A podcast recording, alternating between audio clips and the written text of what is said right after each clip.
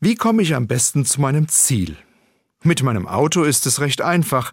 Ich gebe meinen Zielort ins Navigationsgerät ein und das führt mich dann meist auf einem ziemlich direkten Weg zu meinem Ziel und dazu auch noch schnell. Oft kann ich sogar noch zwischen verschiedenen Routen wählen. Im Leben ist es anders. Da gibt es häufig Umwege und ich habe kein Navigationsgerät. Vor kurzem habe ich eine Geschichte dazu gefunden. Sie erzählt von zwei Jungen. Die Jungen sind auf einem Weg im Schnee unterwegs. Sie wetten, wer die geradeste Spur auf dem Weg im Schnee machen kann. Der eine setzt sorgfältig einen Fuß möglichst gerade neben den anderen. Der andere stapft sorglos einfach drauf los. Bei der nächsten Kurve schauen sie zurück.